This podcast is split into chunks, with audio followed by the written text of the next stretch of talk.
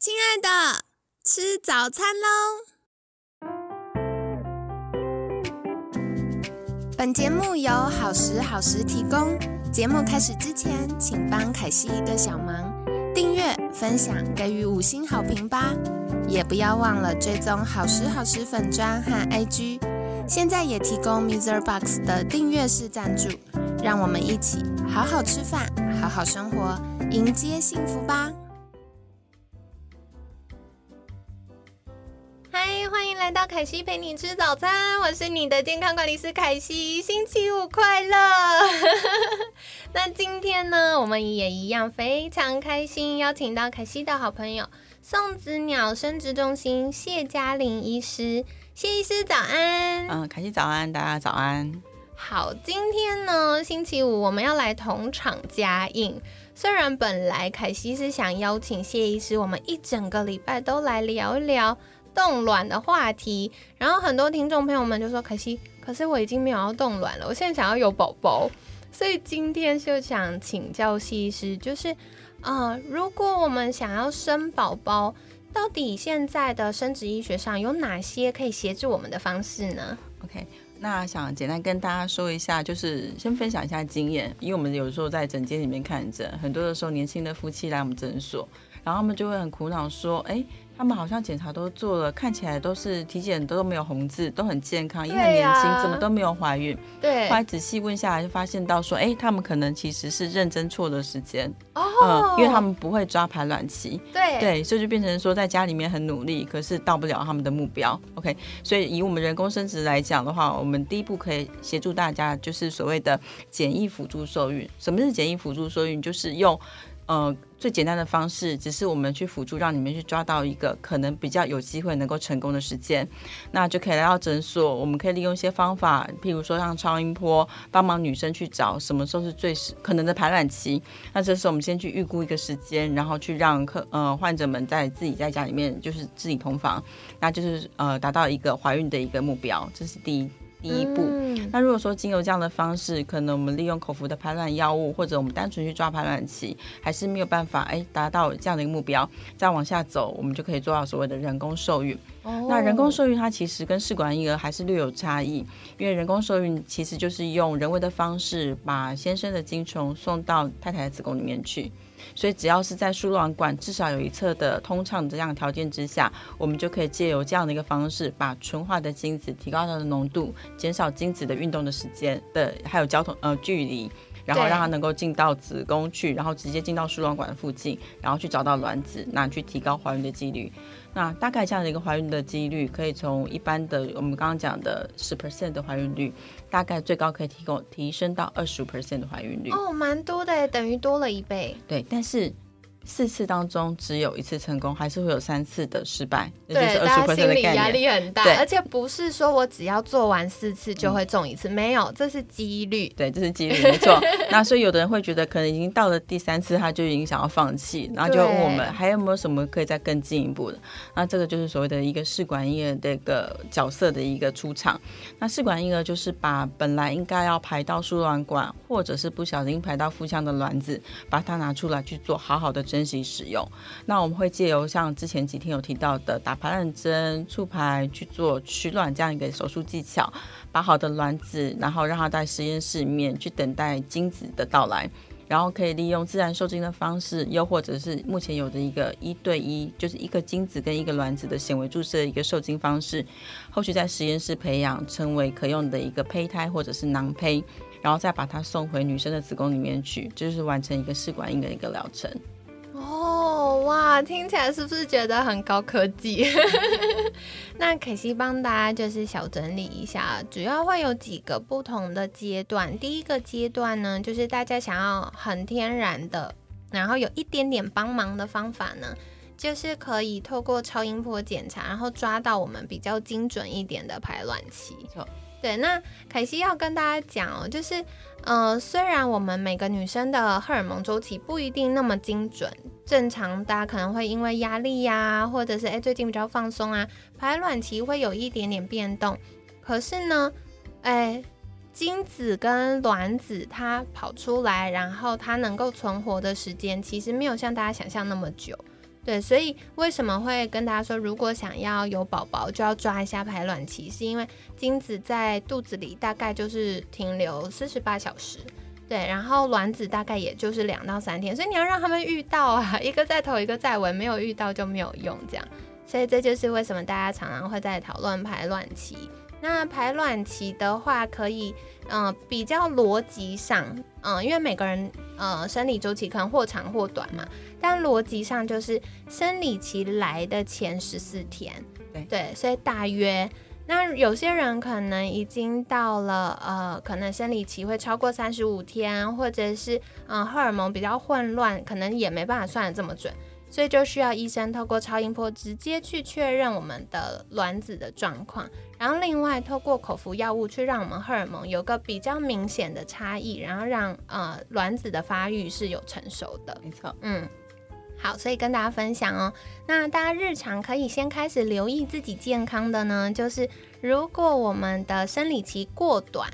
很有可能排出来的卵子是来不及成熟，它就崩出来了。那若生理期太长呢，已经长过头了，可能卵子的品质就没有这么好。所以还是回到前几天谢医师有跟我们分享，就是荷尔蒙的平衡是很重要的。那下一个呢，就是人工受孕，这也是听众朋友们比较常听到的部分。那简单来说呢，就是让呃这个马拉松选手现在不用跑的这么辛苦了啦。现在就是哎让很多人挤在一起，然后一起坐高铁就直接到。那这样子呢，可以降低在路上阵亡的几率。所以呃这个就是人工受孕，它会把比较高浓度，就是然后。呃，比较高浓度的精子呢，直接就是透过人工受孕的方法，让它到我们的输卵管跟卵子碰面，然后提高这个呃受孕的几率。那这样子呢，其实从本来自然的可能十趴左右，健康年轻的女性十趴，这样有机会最高提到二十趴。可是二十趴呢，还不是百发百中。所以大家就觉得，哦，我怎么试了这么多次？特别是我自己很多学生啊，可能一试人工受孕就连续试了五六年。对，所以这也是可能会遇到的。那怎么办呢？如果你不想要再一直尝试下去，还有另外一个选择方案呢，就是试管婴儿。那试管婴儿呢，就会像我们前面有提到冻卵的时候，就是先把试管婴儿整个疗程先做完一半，先做取卵这件事情。那取卵完之后呢？就是会透过呃，可能一对一的显微注射，或者是我们让呃精虫跟卵子用自然结合的方式，然后培养完之后再放回妈妈的肚子里。没错，嗯，好，所以跟大家分享。那下一个想再请教谢医师的就是，一般建议什么样的状况，我们就要开始去寻求医师协助，确认我们。有没有不孕的状况呢？OK，嗯，一般来讲的话，就是我们大概是会先用年龄做一个大致的一个区分。那如果说在三十八岁之前，如果尝试了半年呃一年的时间还是没有，而且呃前提啊要要规律的同房。如果说有的夫妻可能是一年见不到两三次面，那自然真的是怀孕机会比较低。对，好，所以在三十八岁之前，如果呃一年之内没有顺利的怀孕，或者是三十八岁以上半年没有顺利的怀孕，都会建议来到妇产科，然后由医生帮你们做一些检查的一些安排。嗯。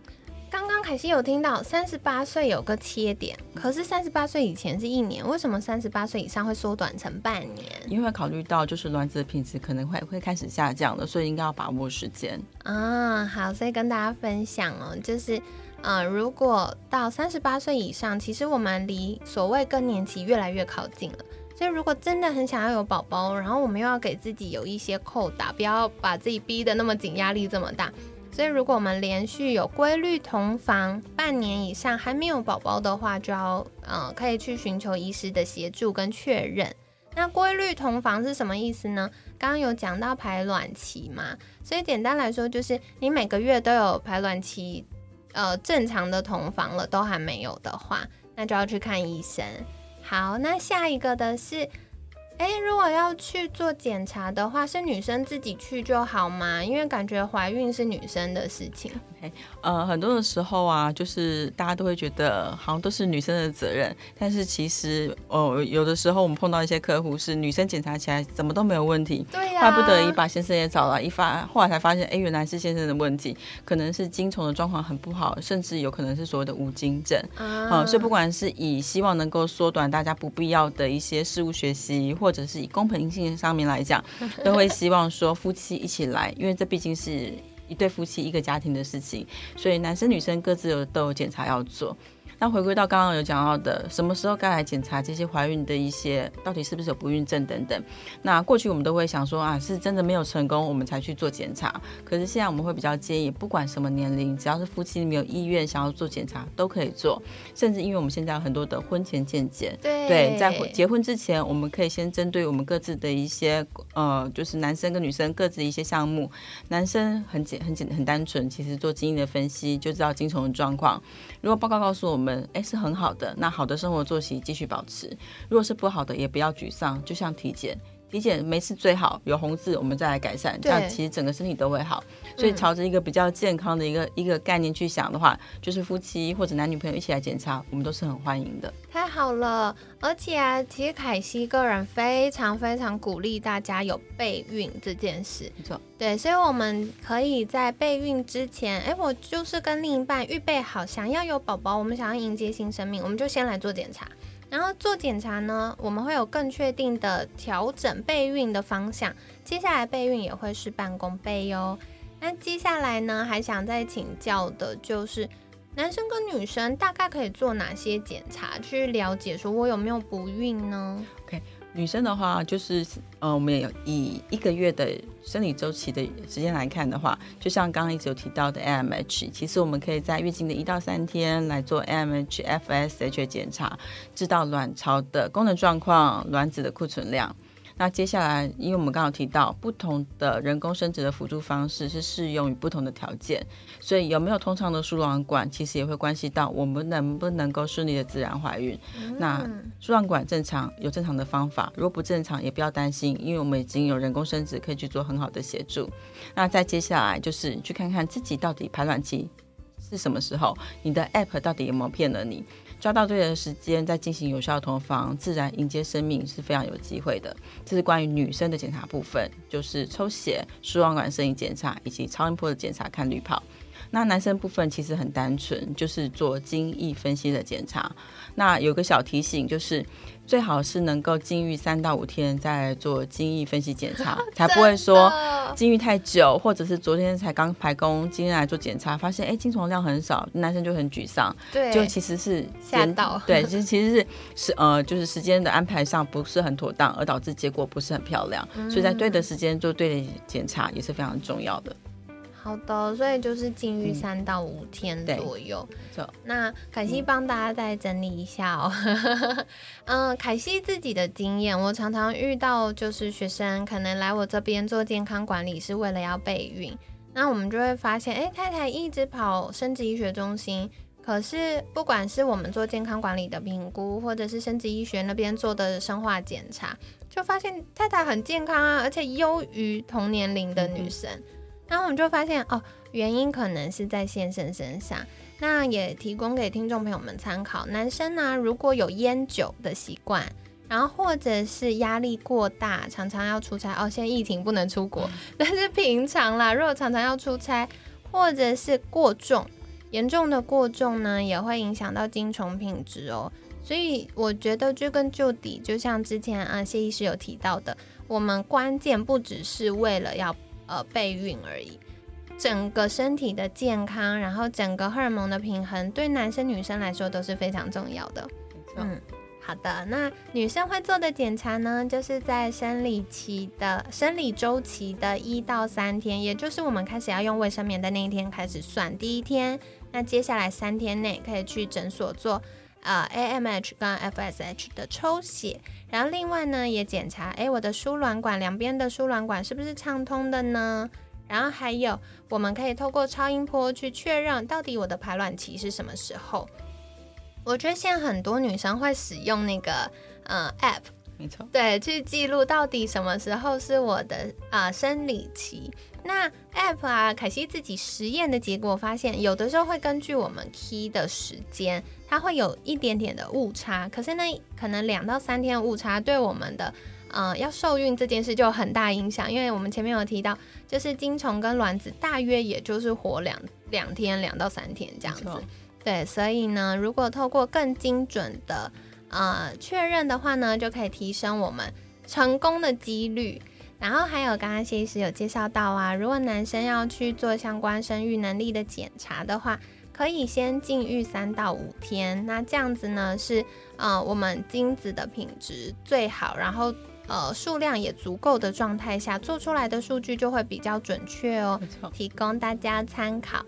那在节目尾声，想邀请谢医师再次跟大家介绍，如果我们已经想要开始有宝宝了，或者是诶我们努力了好多次都还没有成功，想要寻求专业的协助，可以到哪里找到您呢？呃，那欢迎大家就是呃，在网络上面可以搜寻送子鸟生殖中心，那可以在我们的网页上面看到我们官方粉丝团，或者是说呃，在我们的 LINE 加入我们的 LINE，那我们都会有专业咨询师跟大家联络，那为大家提供服务。好的，然后这边额外小分享一下，就是嗯，非叶配分享。